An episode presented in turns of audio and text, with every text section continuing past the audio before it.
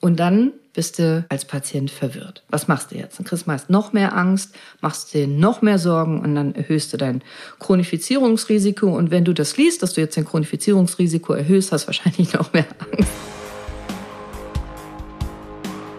Hi und herzlich willkommen. Schön, dass du da bist. Hattest du schon mal ein Schleudertrauma oder kennst du jemanden, der mal eins hatte und denkst du dabei auch automatisch an dieses schmerzverzerrte Gesicht und diese Halskrause, diese, dieses dicke Ding um den Hals? Ja, ist nämlich gar nicht so gut in der Regel, diese, diese Halskrawatte. Und beim Schleudertrauma, da gibt so viele Mythen, Unsicherheit, gegenläufige Ideen, Angst, Unsinn auch. Aber darum geht's heute in dieser Folge. Aber vorher will ich dich was fragen, nämlich, wie geht's dir?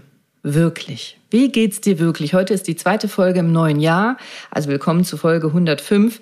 Bist du gut ins neue Jahr gekommen oder eher gestresst? Und nur ganz kurz, die ersten zwei bis drei Wochen im neuen Jahr, die sind nämlich meistens ziemlich anstrengend und herausfordernd und das nehmen wir gar nicht so wahr. Wir hatten jetzt gerade den Weihnachtsstress, Silvesterstress und es ist dunkel draußen, nass und kalt und meistens fehlt uns auch Vitamin D und Sonne in Deutschland und äh, hast wahrscheinlich Unmengen Pläne, Termine, Vorsätze, vielleicht auch schon aufgegeben bis frustriert.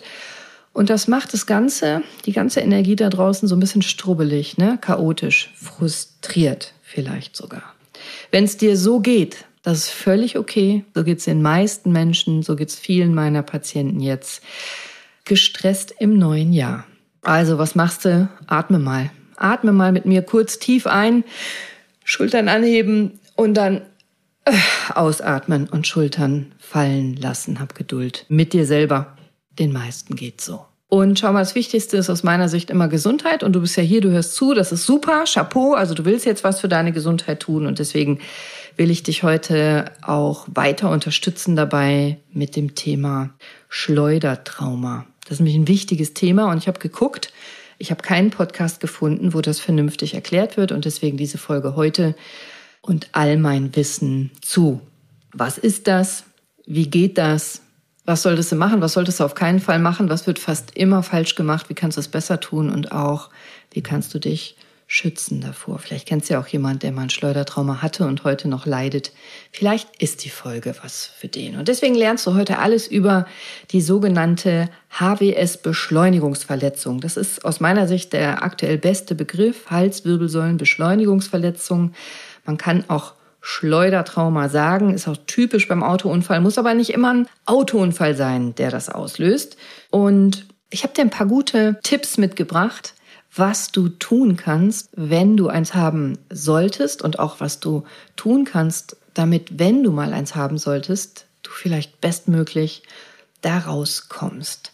Und ich habe dir noch was mitgebracht, und zwar den Gewinner vom Gewinnspiel aus Folge 100. Ihr hattet euch ja bei mir beworben um eine Podcast-Folge mit mir und ich habe so unzählig viele super witzige, spannende, berührende Geschichten, also Bewerbungen mit Geschichten von euch bekommen, was ihr erzählen wollt. Ich konnte mich ewig gar nicht entscheiden und jetzt habe ich aber einen Gewinner und den sage ich euch am Ende der Folge und der oder diejenige freut sich schon darauf, mit mir aufzunehmen. Und das kommt dann auch in den nächsten Wochen. Das sage ich aber am Ende der Folge, weil jetzt geht es erstmal um Schleudertrauma.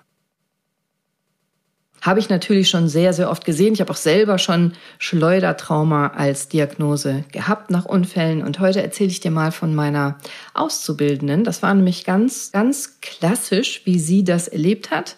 Und auch eigentlich typisch, mein Tag geht los mit einer Sprechstunde um 8 Uhr morgens in meiner Praxis. Da sitzt um 8 der erste Patient. Und ich bekam eine Nachricht Dienstagmorgen 7.49 Uhr. Das ist schon ungewöhnlich und in der Regel nichts Gutes. Ich habe gerade geguckt, so alle meine Mitarbeiter waren aber da. Die Kinder hatte ich schon zur Schule gebracht. Hm, komisch. Und ich schaue so, ach, das ist meine Auszubildende. Die ist ja dienstags in der Schule. Warum schreibt die mir jetzt? Was ist da los? Und ich habe von ihr eine Sprachnachricht bekommen, keinen Anruf. Und da wusste ich schon, oh, das ist nichts Gutes. Und so war die Sprachnachricht. Hallo Chefin, ähm, nur eine kurze Information. Ich bin nicht in der Schule. Ich hatte gerade einen Autounfall. Ich bin nicht schuld, aber drei Fahrzeuge sind beteiligt und wissen Sie Bescheid. Also ich hörte jetzt, wir warten hier auf die Polizei und ja, mein Auto sieht extrem scheiße aus. Ich muss gucken, dass er danach direkt in die Werkstatt kommt, damit sie Bescheid wissen. Gut, und als ich diese Sprachnachricht gehört hatte, wusste ich, okay, ihr geht's nicht gut, sie steht unter Schock und habe sie natürlich sofort angerufen, ob ich irgendwas tun kann. Habe abgecheckt, habe gemerkt, wie zittrig ihre Stimme war und und sie hatte da schon leichte Beschwerden. Also direkt nach dem Unfall sagte sie schon, ja, Kopf tut ein bisschen weh, mein Schulter tut ein bisschen weh. Und da wusste ich schon, oh oh oh, die bekommt jetzt sicher ein Schleudertrauma. Und ich habe ihr sofort gesagt, bitte ins Krankenhaus gehen oder zum Arzt gehen jetzt sofort wenn möglich, vielleicht jetzt schon eine Ibuprofen nehmen oder Paracetamol oder Metamizol, Novalgen, wenn Sie Schmerzmittel dabei haben sollte. Das macht Sinn, sofort damit anzufangen. Das macht Sinn, den Kopf jetzt schon nicht übermäßig zu, zu belasten und vor allem keine Angst zu haben. Keine Angst, keine Angst, alles wird gut, ich bin da, kriegen wir alles zusammen hin. Aber mir war jetzt schon klar, schwerer Autounfallmechanismus. Gott sei Dank war ihr sonst nichts weiter passiert. Das Auto war Schrott. Und sie hatte jetzt schon Beschwerden. Das heißt, ich wusste, es würde mit Sicherheit in den nächsten Stunden und Tagen noch viel schlimmer werden. Ich wollte ihr keine Angst machen, deswegen habe ich das so möglichst einfühlsam und wenig formuliert, nur das, was sie wissen musste. Und dann haben wir später nochmal telefoniert. Und um 10.46 Uhr war sie raus aus dem Krankenhaus, aus der Ambulanz. Und da ging es ihr schon richtig dreckig. Also da war sie schon, konnte sich gar nicht mehr bewegen, Schulterschmerzen, Nackenschmerzen, Übelkeit, da wusste ich, okay, die nächsten Tage und Wochen, die werden nicht lustig und habe geguckt, dass ich sie da bestmöglich unterstütze. Und wie so ein Schleudertrauma eigentlich funktioniert. Ich weiß nicht, ob dir das klar ist. Das muss nicht ein Autounfall sein. Es geht eigentlich nur darum, dass dein Kopf plötzlich und unerwartet beschleunigt wird. Das muss auch nicht geradeaus sein, das kann in jede Richtung sein, praktisch. Und dein Kopf wechselt sozusagen plötzlich die Richtung, ohne dass du das vorhersehen kannst oder willst. Du musst wissen, dein Kopf wiegt so etwa drei bis fünf Kilo, etwa so viel wie so eine Wassermelone oder so ein Kürbis.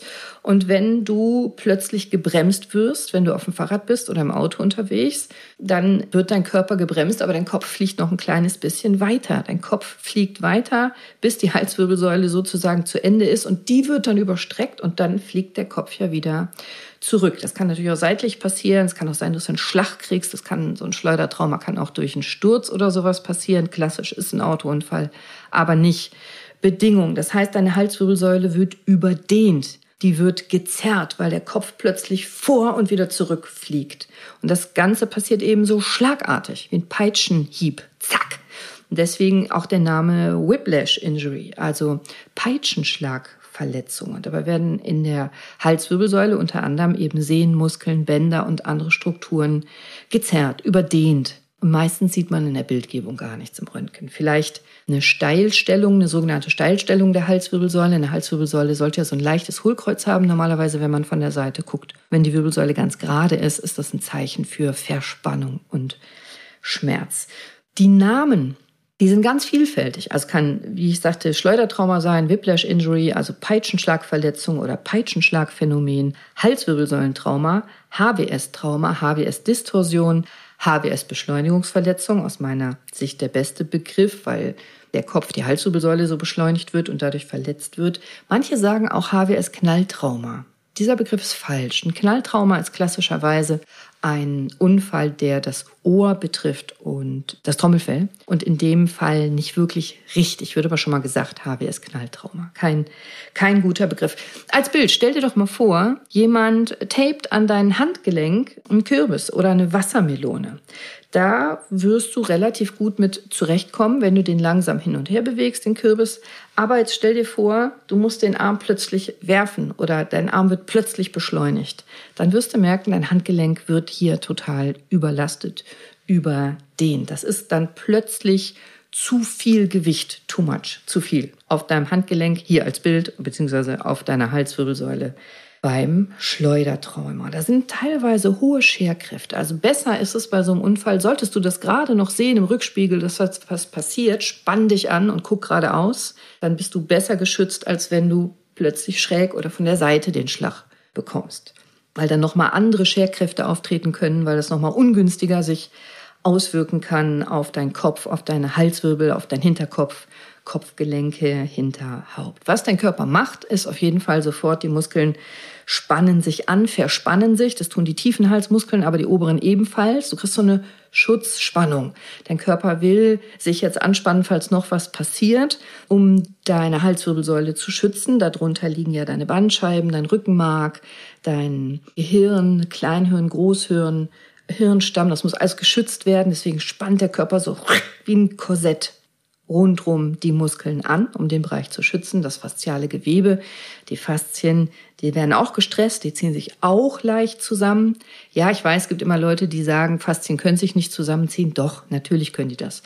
Und manchmal, wenn du dich vielleicht so ganz doll streckst und das knackt mal so in deinem Oberkörper oder deinem Rücken, das sind nicht immer Wirbel, die spontan oder, oder Gelenke, die spontan knacken und die blockieren. Das sind auch manchmal Faszien, die du dann so knacken hörst, weil die sich öffnen, lösen. Können sie sehr wohl. Also ich weiß, dass Leute sagen, es geht nicht aus meiner Sicht. Keine Frage, natürlich, das sehe ich ja, das fühle ich ja, das höre ich ja. Klar können die das. Aber zurück. Die Verkrampfung tritt ein. Maximale Verkrampfung, Schultern, Nackenbereich, auch Halswirbelsäule, oft Brustwirbelsäule, oft auch Rippengelenke und oft auch mit Bewegungseinschränkung. Kannst den Kopf da nicht mehr richtig drehen, kannst den Kopf nicht mehr richtig bewegen. Vielleicht auch eine echte Blockierung, dass das Atlasgelenk, also die oberen Halswirbel blockieren, festhaken sozusagen. Und diese Überdehnung, die führt dann in der Regel zu Schmerzen im Schulter-Nacken-Kopfbereich, können aber auch zu ganz anderen Symptomen noch führen, zu Kopfschmerzen, Übelkeit, auch zu Konzentrationsstörungen, dass du nicht mehr richtig denken kannst, dich nicht richtig erinnern kannst. Muskelverspannung, Bewegungseinschränkung kann auch zu Schlafstörungen führen, Übelkeit, Erbrechen, Sehstörung, alles Mögliche. Gibt ganz viele, gibt eine Unzahl an Symptomen, die auftreten kann. Entweder relativ schnell, innerhalb von Stunden oder Tagen oder auch sogar nach zwei bis drei Wochen kann das noch passieren. Und weil das so ein buntes Bild ist und weil das so individuell ist, ist das Krankheitsbild auch gar nicht so einfach erstens zu verstehen und zweitens zu behandeln und drittens auszuhalten als Patient. Und damit will ich dir helfen in dieser Folge. Übrigens, das heißt, ein Trauma zwei Traumata. Also die Mehrzahl von Schleudertrauma ist Schleudertraumata. Ich sage das nur, weil ich das so oft so falsch höre und so falsch gelesen habe jetzt, als ich mich damit beschäftigt habe. Also in der Regel heilt so ein Schleudertrauma innerhalb von Tagen oder Wochen aus. Und selten kommt es zu chronischen Beschwerden. Die Statistiken schwanken da so ein bisschen zwischen 2, 3 Prozent bis 20 Prozent, je nachdem, welche Studie oder, oder Erhebung man nimmt. Aber es kann tatsächlich auch in seltenen Fällen zu chronischen Beschwerden kommen. Und die können richtig doof sein, ätzend, die können einschneidend sein, können deine Lebensqualität reduzieren. Also, dass du nicht mehr vernünftig arbeiten kannst, dass du nicht mehr richtig schlafen kannst, nicht richtig denken kannst, dich nicht konzentrieren kannst und andere Sachen. Das kann doof werden, muss natürlich überhaupt nicht und schon mal gar nicht, wenn du von Anfang an ganz viel richtig machst. Aber es kann in seltenen Fällen dazu kommen und das gilt es eben zu vermeiden und deswegen mache ich diese Folge. Und selbst wenn du es haben solltest, wenn du diese Folge hörst, weil du chronische Beschwerden auch nach Jahren noch von dem Schleudertrauma hast, ist es möglich, dass du mit dieser Folge so viele gute Tipps erhältst, Ideen, Anregungen und Wege raus, dass du gesund werden kannst. Also wichtig ist, dass du was tust. Die Therapie ist in der Akutphase anders als in der chronischen Phase. Klar, das ist fast immer so. Und für mich ist das Wichtige, dass ich es dir ein bisschen strukturiere, weil hier herrscht so viel heilloses Durcheinander, auch unter uns Ärzten und anderen Therapeuten und Uneinigkeit, was ist zu tun, was nicht. Darfst du ein Physio machen oder auf keinen Fall? Gibt Leute, die sagen Physio ganz wichtig, gibt aber auch Leute, Ärzte, die sagen auf keinen Fall Physio, hands off, Hände weg, nicht anfassen die ersten Wochen. Halte ich für ganz falsch übrigens. Ich bin der Meinung, eine gute Physiotherapie sollte so früh wie möglich starten. Das muss natürlich eine gute Physio sein, nicht einfach blind irgendwas wegkneten. Äh, Halskrause, ja, nein. Ich persönlich bin gegen die Halskrause. Wenn es sich irgendwie vermeiden lässt, keine Halskrause. Viele, auch im Internet liest du das, auch von Ärzten, die schreiben Halskrause an, schonen. Sehe ich anders, erkläre ich dir gleich warum. Ruhe, ja, Ruhe, nein. Und dann bist du als Patient verwirrt. Was machst du jetzt? Dann kriegst du meist noch mehr Angst, machst dir noch mehr Sorgen und dann erhöhst du dein Chronifizierungsrisiko. Und wenn du das liest, dass du jetzt dein Chronifizierungsrisiko erhöhst, hast du wahrscheinlich noch mehr Angst, ein bisschen im Teufelskreis. Und deswegen erinnere dich an den Anfang dieser Folge, atmen. Hab Geduld, vor allem mit dir selber. Atme tief ein, ist übrigens auch gut bei einem Schleudertrauma. Schultern hochziehen, Luft anhalten und dann einmal atme mal aus, lass die Schultern fallen. Easy, ruhig. Kriegt mal alles wieder hin. Locker bleiben, lächeln, schadet nicht. Ich gebe dir hier all meine persönlichen fachärztlichen Tipps und Therapieempfehlungen aus über zwei Jahrzehnten Orthopädie, Unfallchirurgie und Bestimmt sage ich hier das eine oder andere anders als das, was du gehört hast, gelesen hast, gesehen hast oder anders als ein Therapeut sagt, dein Arzt sagt, ja, ja, ist so, müssen wir beide mit leben. Also du findest vieles anders im Netz, im Internet widerspricht sich das aber auch ständig. Das ist alles okay. Medizin ist keine Wissenschaft. Medizin ist keine Wissenschaft. Wir tun immer so, wir schreien immer nach Evidence-Base und äh, muss wissenschaftlich begründet sein. Nee, Medizin ist total individuell, hängt völlig davon ab, welche Umstände das sind, was bist du für ein Typ, wie trainiert bist du oder nicht, wie alt, wie jung, Mann, Frau, groß, klein, wie war der Unfall, wie warst du vorher, hattest du Vorschäden an der Halswirbelsäule oder nicht, warst du gut trainiert oder nicht, warst du vorbereitet, wie gehst du psychisch damit um, bla bla bla. Und unzählige Studienergebnisse sind entweder nicht richtig sauber ausgewertet oder viel öfter und schlimmer falsch interpretiert, hinterher falsch zitiert, fehlinterpretiert, falsch ausgelegt. Deswegen immer ruhig mit wissenschaftlich begründet. Wie immer in der Medizin ist ein Schleudertrauma individuell. Also wie ich eben schon gesagt habe, beim gleichen Unfallmechanismus leidet der eine sehr, der andere kaum oder gar nicht.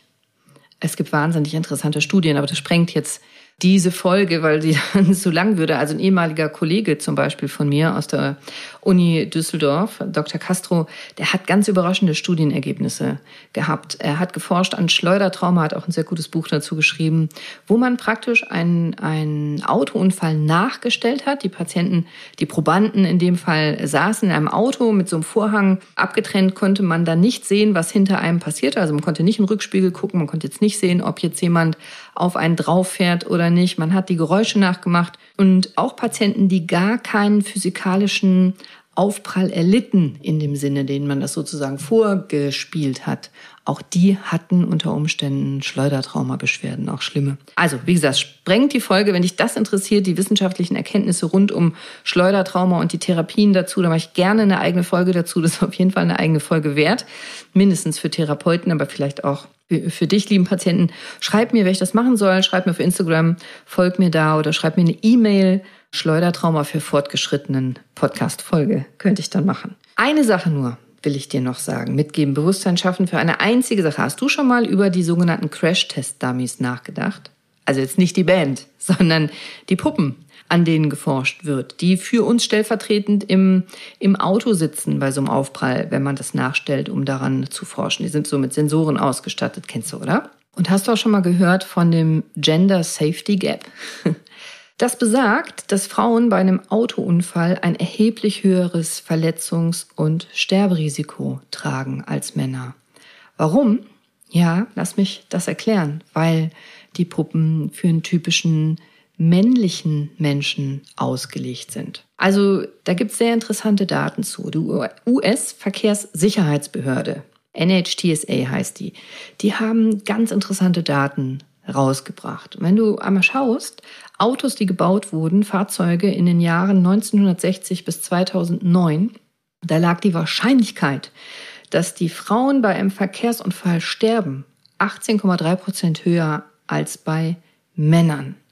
Und dann hat das langsam sich gebessert, wurde das aufgeholt, wurde das beachtet, mit drüber nachgedacht. Also in den Automodelljahren 2010 bis 2020, da ist der Wert dann auf 6,3 Prozent gesunken. Also immerhin haben Frauen aber aus den Jahren 6,3 einen höheren Prozentsatz Risiko zu sterben beim Autounfall als Männer. Und langsam schwindet dieses Gap, diese Lücke ja, es gleicht sich an. Zwischen 2015 und 2020 ist dieses Gender Safety Gap nur noch drei Prozent knapp.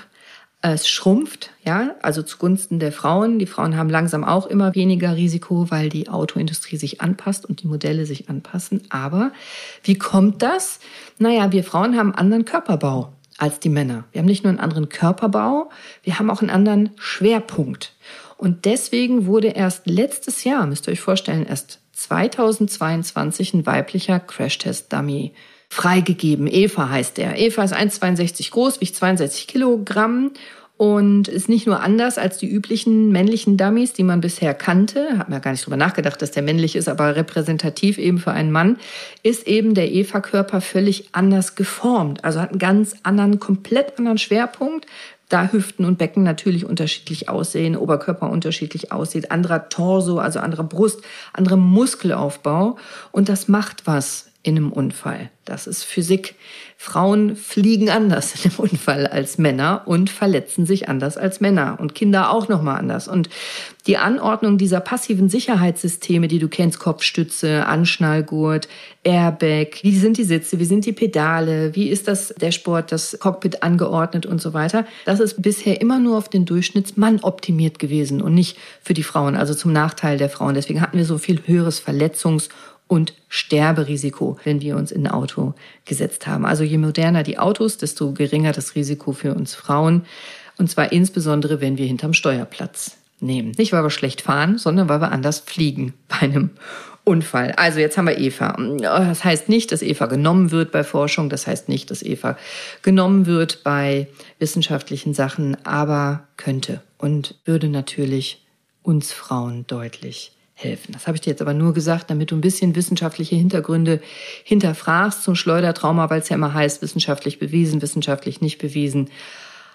Wie gesagt, eigene Folge wert, nur einmal um Bewusstsein zu schaffen, was so Studiendaten eigentlich besagen. Und davon abgesehen ist jeder Unfall anders. Psyche ist anders. Also auch so Sachen wie ein ungeklärter Haftungsfall, ungeklärte Haftungsfrage. Wer ist schuld an dem Unfall? Wer muss bezahlen? Muss einer bezahlen? Bekommst du Geld, wenn du Opfer bist? Oder was ist noch dahinter? Kannst du Geld aus dem Unfall rausschlagen? Willst du das vielleicht? Das kann eine Rolle spielen bei deinen Beschwerden. Wie genau war deine Kopfhaltung beim Aufprall? Wie gut war deine Haltemuskulatur vorher? Hast du es kommen sehen oder hat sich völlig überrascht? Gibt es Vorschäden an deiner Halswirbelsäule? Wie kommst denn du klar mit dem Unfall? Hast du eine gute Resilienz? Resilienz? Kannst du das gut verdauen? Äh, bist du cool? Oder hast ein Trauma? Ist vielleicht noch was anderes Schlimmes passiert bei dem Unfall? Und so weiter und so weiter. Und das alles spielt eine Rolle für die Entwicklung eines Schleudertraumas und wie lange du vielleicht Beschwerden hast. Und deswegen finde ich auch diesen Begriff leichtes Schleudertrauma brandgefährlich. Würde ich nie sagen. Der Patient hat ein leichtes Schleudertrauma, weil das beinhaltet so für den Patienten und seine Umwelt, ja, ist jetzt nicht so doll. Und wenn der nach zwei, drei, vier Tagen dann doch starke Beschwerden bekommt, der Patient, vielleicht richtig starke Beschwerden, kann es sein, dass er nicht mehr ernst genommen wird. Oder sein Umfeld meint, dass er übertreibt oder sich anstellt oder dass er selber völlig verunsichert ist. Und deswegen Vorsicht bei solchen Begriffen. Ich nehme die nicht ernst. Schleudertrauma ist Schleudertrauma. Klar gibt es verschiedene Ausmaße, aber erstmal nehme ich das total ernst. Und habe ich bei meiner Auszubildenden auch. Die sagte mir auch, ich bin nur diese Woche krankgeschrieben, ich komme nächste Woche wieder. Hm, schauen wir mal, habe ich gedacht. Also ich freue mich, wenn das so ist für dich, super. Aber ich bin nicht davon ausgegangen und ging auch gar nicht. War auch nicht so. Das Mädchen hat wirklich gelitten. Meine liebe Mitarbeiterin hatte wirklich starke Beschwerden anfangs. Hat sie sehr tapfer alles ausgehalten und sich trotzdem durchgebissen und trotzdem weiter für die Schule auch gelernt. Und aber so ein Schleudertrauma, das ist kein Spaß. Und es gibt mehrere Möglichkeiten, in der Therapie Patienten einzuteilen. Also zum Beispiel nach akut und chronisch. Also ist der Unfall jetzt gerade erst passiert. Meine Auszubildende hat ja ein frisches Trauma, frisches Schleudertrauma. Oder ist es schon länger her? Akut auch da muss man so ein bisschen überlegen, akut. Also es kann tatsächlich sein, dass die Beschwerden nicht sofort sind und auch nicht nach ein paar Stunden, sondern erst nach ein paar Tagen auftreten. Und ich bin der ernsthaften Meinung, dass die frühestmögliche Therapie extrem wichtig ist. Insbesondere die frühestmögliche Schmerztherapie, Schmerzmittel, Analgetika extrem wichtig sind, weil es eben was macht, wenn der Muskel sich zusammenzieht. Das tut weh, du kriegst Angst, du kannst dich schlechter bewegen, das macht vielleicht noch mehr Angst, die Verkrampfung tut dann auch noch weh und dann bist du in diesem Teufelskreis Schmerz macht Krampf, macht Schmerz, macht Krampf, macht Schmerz. Muskelrelaxantien können gut helfen. Medikamente, die Muskeln lockern. Wärme ist wichtig, um den Muskel weicher zu machen, zu detonisieren, zu, zu lockern. Ich hatte selber mal einen ziemlich schweren Autounfall und trotzdem nahezu kein Schleudertrauma, obwohl der Aufprall wirklich heftig war. War ein neuer Geländewagen damals und der war total schaden. Der war danach nicht mehr zu gebrauchen. Es war wirklich schlimmer Unfall. Ich erzähle das gerne in der fortgeschrittenen Folge, wenn ich die machen soll. Und aber ich habe innerhalb der ersten zehn Minuten nach dem Unfall schon die richtigen Therapiemaßnahmen einleiten können. Glück gehabt. Ich hatte meinen Arztkoffer dabei und ich hatte die Möglichkeit, mich direkt selber schon verschiedenen Maßnahmen wie Schmerzmittel und Wärme und so weiter zu therapieren, noch bevor der Rettungswagen da war. Und konnte da schon was einnehmen, was mir sehr geholfen hat, das Schleudertrauma abzufangen. Ich hatte fast nichts, bisschen Nackenschmerzen nur. Und, und ebenso ist das total entscheidend, was direkt nach dem Unfall passiert, auch wie er aufgeklärt wird. Wie viel Angst hat der Patient. Ich konnte ja sehr cool sein. Ich wusste ja, was ein Schleudertrauma ist und was auf mich zukommt. Aber wenn du den Unfall gut überstanden hast und bist erstmal froh und hast dich um die anderen Sachen gekümmert und plötzlich nach ein, zwei Tagen kriegst du massive Schmerzen, vielleicht auch noch Orientierungsstörungen, Sehstörungen oder sowas, das macht natürlich große Angst. Und dann geht's los. Du stehst vielleicht sowieso noch unter Schock, dann geht's dir erst gut, dann kriegst du Beschwerden und dann, was machst du dann? Wenn du so merkst, hast so ein bisschen Kopfschmerzen, Druck im Nacken, Hinterkopf, Muskeln verkrampfen sich, du denkst bestimmt dann an Schleudertrauma oder jemand sagt dir, hey, du hast bestimmt ein Schleudertrauma, dann fängst du an zu googeln. Und dann ist es der Anfang vom Ende. Weil wenn du dann anfängst zu googeln, dann wirst du schreckliche Sachen lesen. Dann wirst du zwar auch das lesen, was ich gerade gesagt habe, Kopfschmerzen, vielleicht Schmerzen, Brustwirbelsäule, Schulter, Rippenbereich, Bewegungseinschränkung, kannst den Kopf nicht mehr richtig drehen, kannst vielleicht nicht mehr richtig liegen, schlecht liegen, kannst nicht schlafen, findest keine gute Position für deinen Kopf, keine richtige entspannende Position, wo du, wo du relativ schmerzfrei sitzen oder liegen kannst. Und eben sobald so andere Symptome hinzukommen wie Sehstörung, Schwindel, Übelkeit oder Konzentrationsstörung oder so, das macht ja total Angst, oder? Und dann googelst du und dann liest du Hirnblutung in der Nacht, Schlaganfall, plötzlicher Tod. Kopfdrehung, ah, das hat mein Fahrlehrer immer erzählt. Patientin, Patientin sei schon, eine andere Fahrschülerin sei mit dem Auto frontal einen Baum gefahren, sei ausgestiegen, es wäre alles in Ordnung gewesen, wäre die Polizei gekommen, hätte gefragt, sind Sie verletzt? Und dann hatte sie den Kopf geschüttelt, nein, bin ich nicht. Und beim Kopfschütteln, knack, sei sie tot zusammengebrochen weil sie doch das Genick gebrochen hatte. Also so Horrorgeschichten halte ich übrigens für Quatsch, die Geschichte. Aber so Horrorgeschichten hört man dann, liest man dann, bekommt man erzählt, vielleicht auch gut gemeint. Und dann liest man von Einblutung der Halsarterie, dass die gerissen ist, das Sehzentrum betroffen sein kann, Blindheit. Und dann dann wirst du erst richtig Angst bekommen und dein Vegetativum, dein Nervensystem richtig Stress bekommen. Und dann wird es dir immer schlechter gehen. Erst warst du nur verunsichert, dann bist du unruhig und jetzt kriegst du Panik. Oder?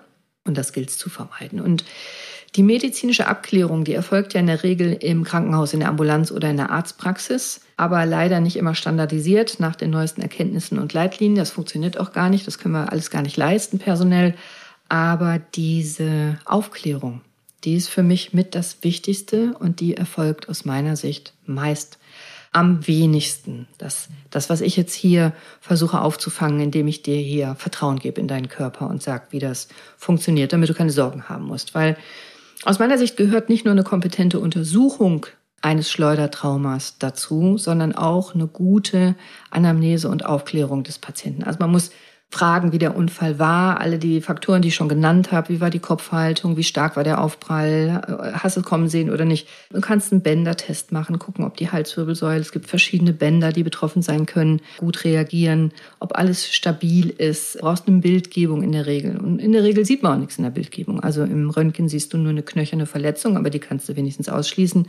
Im Ultraschall oder in der Schnittbildgebung würdest du schon mehr sehen, zum Beispiel auch Einblutungen von Arterien oder Risse, Rupturen von, von Bändern oder anderen Strukturen. Im Ultraschall, im Doppler kannst du auch die Durchblutung sichtbar machen. Man hat da immer so besonderes Augenmerk auf diese Arteria vertebralis, diese eine Arterie, die rechts und links hinten in deiner Halswirbelsäule läuft. Also es gibt verschiedene Tests, so Safety-Tests, die Standard sein sollten, aber nicht in jeder Ambulanz durchgeführt werden können weil das Fachwissen nicht da ist, weil das Personal nicht da ist, weil die Zeit nicht da ist, was es noch alles für Gründe, Gründe gibt. Medizin ist irre komplex. Und das heißt, du musst dich selber kümmern. Und deswegen auch diese Folge. Also, du brauchst eine gute Aufklärung, du brauchst eine gute Diagnostik und dann brauchst du einen guten Therapeuten. Und damit dieser Therapeut nicht auch in eine Falle tappt, weil zum Beispiel verletzte Strukturen nicht untersucht wurden, weil nicht erkannt wurde, dass vielleicht was verletzt ist, ist es eben wichtig, dass eine gute Diagnostik vorliegt. Und ich finde auch, wie ich eben schon gesagt habe, die Idee mit dem Hands-off, also nicht anfassen, keine Physio, sechs Wochen gar nichts machen oder Halskrause drum, deswegen für total falsch. Natürlich ist eine gute Diagnostik Voraussetzung für eine gute Therapie und natürlich brauche ich einen kompetenten Therapeuten, damit eine gute Therapie stattfinden kann. Und als drittes brauche ich einen guten Patienten, der fit ist, der mitmacht, der mitdenkt, der aufpasst und der Bewusstsein hat. Damit du nicht unter Schock sein musst, damit du nicht panisch sein musst und damit du nicht googelst. Also, Halskrause, habe ich gerade schon gesagt, finde ich schwierig. Würde ich vermeiden, wenn ich irgendwie kann, weil eine Halskrause nimmt zwar akut komplett die Last und den Druck von der Halsmuskulatur. Die Muskulatur atrophiert aber auch relativ schnell, die baut sich ab und du bist natürlich massiv bewegungseingeschränkt in der Halskrause. Das heißt, du verlierst Beweglichkeit. Viel, viel, viel besser. Es gibt, sage ich dir jetzt, was ich an Therapie für richtig halte. Es gibt, wollte ich noch sagen, Ausnahmen, wo eine Halskrause Sinn machen kann. Und natürlich muss man nach dem Unfall erstmal diese Schanzkrawatte anlegen, bis die Diagnostik fertig ist. Also wenn man gerettet wird, abgeholt wird von der Blaulichtfamilie, dann muss die Halskrause angelegt werden. Es ist dann aber eine Schanzkrawatte. Das heißt, es ist ein Schutz für den Transport und nicht Therapie. Das ist was anderes. Aber diese eigentliche Halskrause, diese therapeutische weiche Krause, wenn es geht, bitte vermeiden. Es gibt nur ein paar wenige Ausnahmen. Das entscheidet dann der Arzt. Die richtige Therapie, die ich wichtig finde und gut finde, die ist wie folgt. Physiotherapie mit Auflösung der schmerzbedingten Schonhaltung. Also du wirst den Kopf nicht richtig halten können mit einem Schleudertrauma, nicht schmerzfrei. Und das muss ein bisschen sinnvoll mit Köpfchen erfolgen, denn die Schonhaltung an sich, die hat einen Sinn. Dein Körper macht das nicht sinnlos. Dein Körper will dir helfen. Dein Körper macht das extra. Und wenn es dann einfach gewaltsam wegmassiert wird, weggeknetet wird, mit Gewalt aufgelöst werden soll, mit einem Holzstäbchen, mit, einem, äh, mit einer Faszienrolle, Faszienball oder mit den Händen, dann ist das im Zweifel fatal. Der Körper baut ja diese Schutzspannung der Muskulatur auf, um die frisch geschädigte Stelle zu schützen, damit sie heilen kann, damit da Ruhe reinkommt. Deswegen nennen wir das Schutzspannung. Das ist was Gutes damit direkt nach dem Trauma eine Entzündungsreaktion stattfinden kann, die zur Heilung führt. Dadurch wird die Heilung eingeleitet. Das dauert ein paar Tage. Zwei, drei, maximal fünf Tage.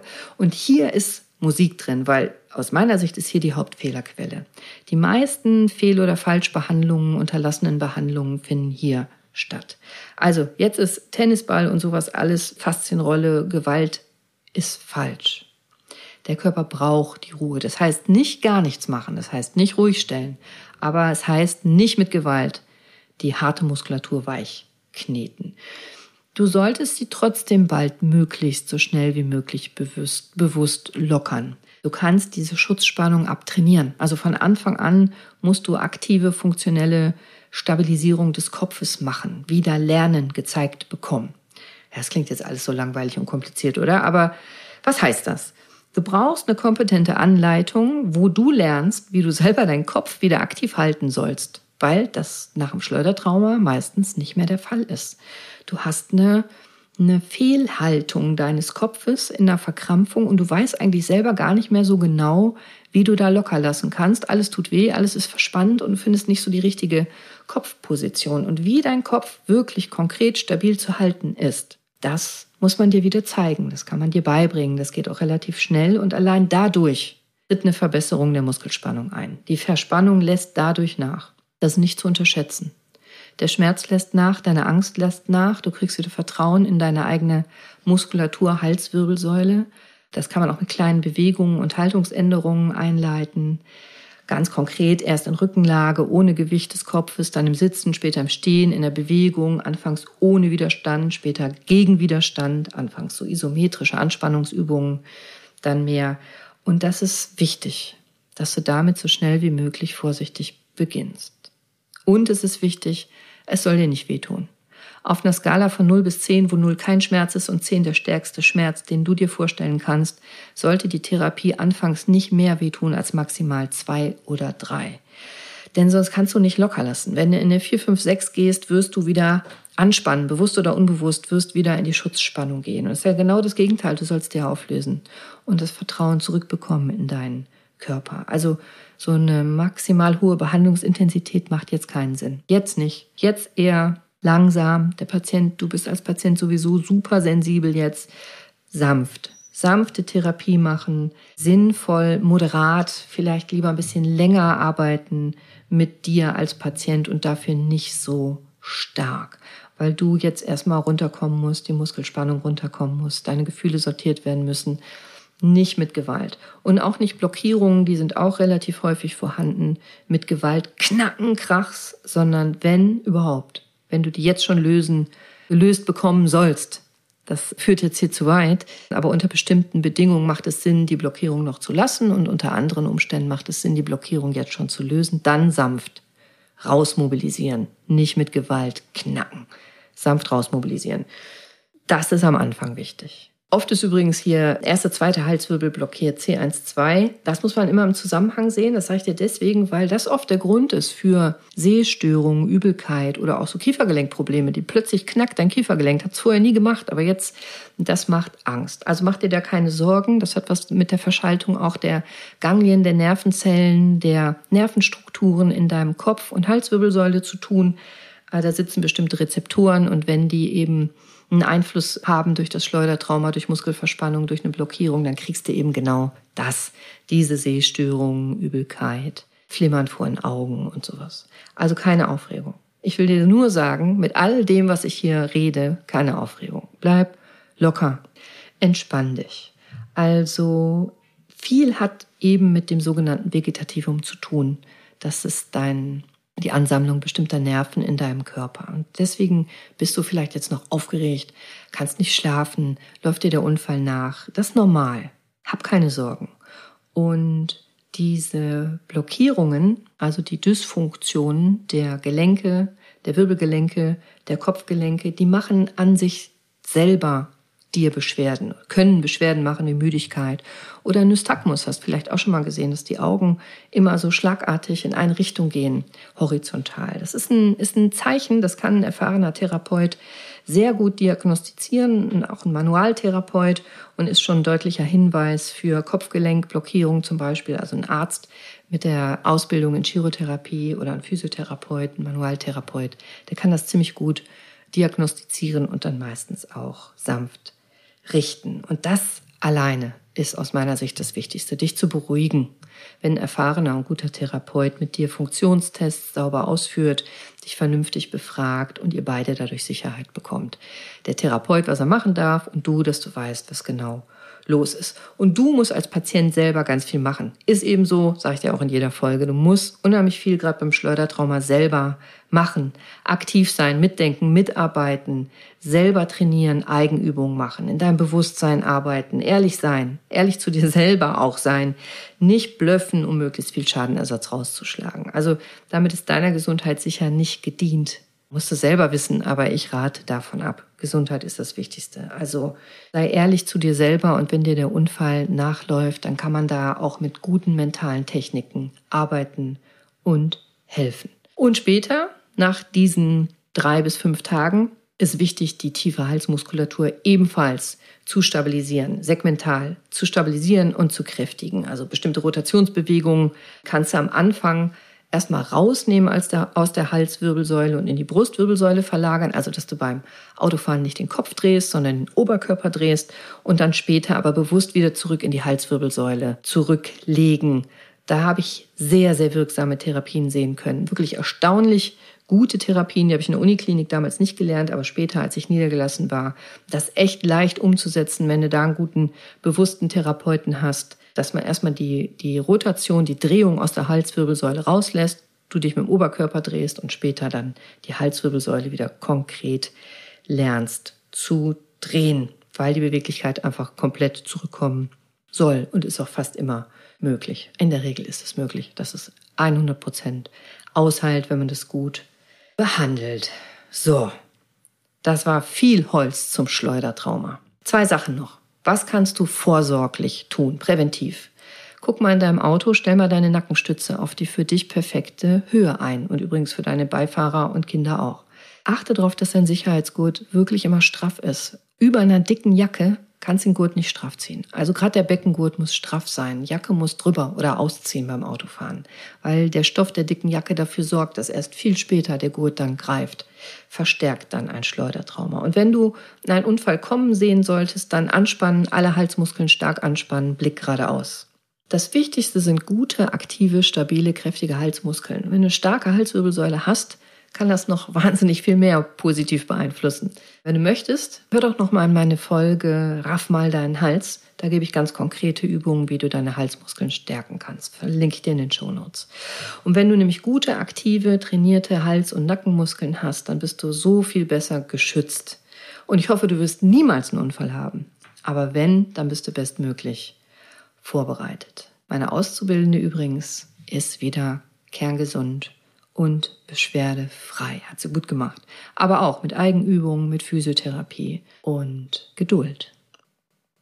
So, nochmal die wichtigsten Punkte für dich zusammengefasst. Schleudertrauma. Achtung, gibt meistens eine schlechte Aufklärung, sowohl in der Erstdiagnostik als auch im Internet. Vorsicht, Patienten werden oft allein gelassen. Bitte nicht sinnlos googeln, wenn dann mit Verstand. Dein Vegetativum darf sich melden. Nach so einem Unfall, du darfst aufgeregt sein, aufgepusht sein, du darfst Angst haben, du darfst zittern, du darfst dich auch an manche Sachen nicht erinnern. Alles cool. Das Nervensystem ist dann erstmal gepusht. Entspann dich, das ist normal. Achtung, nicht direkt mit Gewalt Schutzspannung rausnehmen, nicht mit Gewalt die Muskeln weich kneten.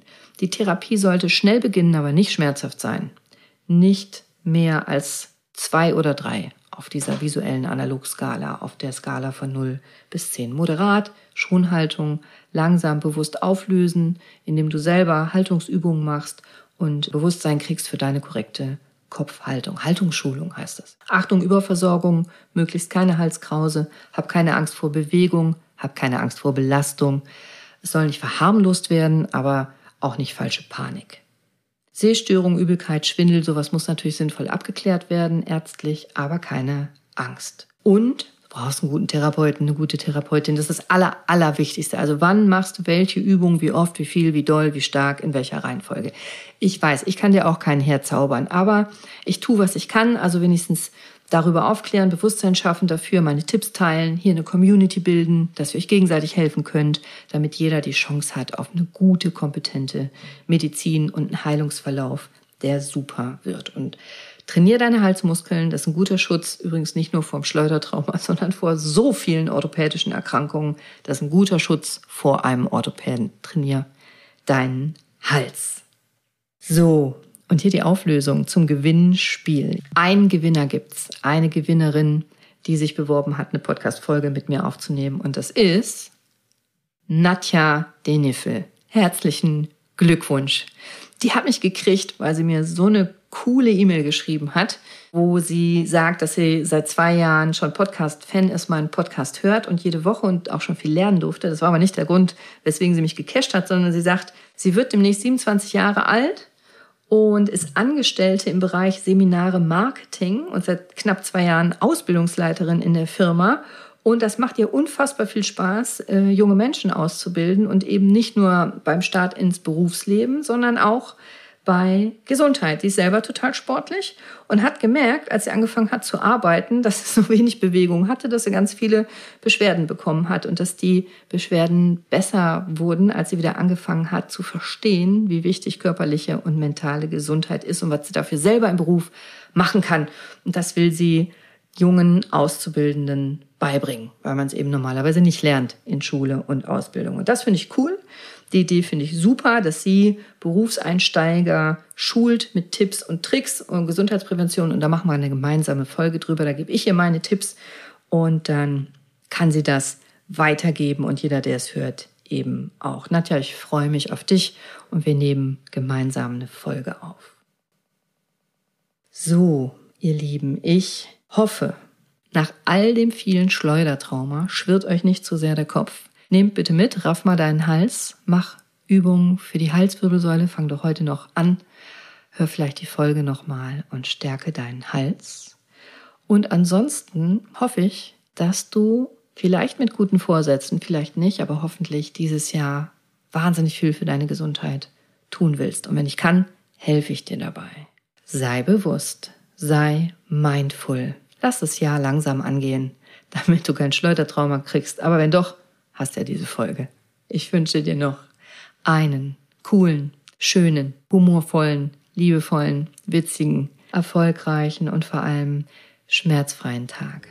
Wenn du mir was zurückgeben willst, schreib mir eine Bewertung da, wo du den Podcast hörst und folg mir auf Instagram. Deine Cordelia. Bis nächste Woche. Ciao.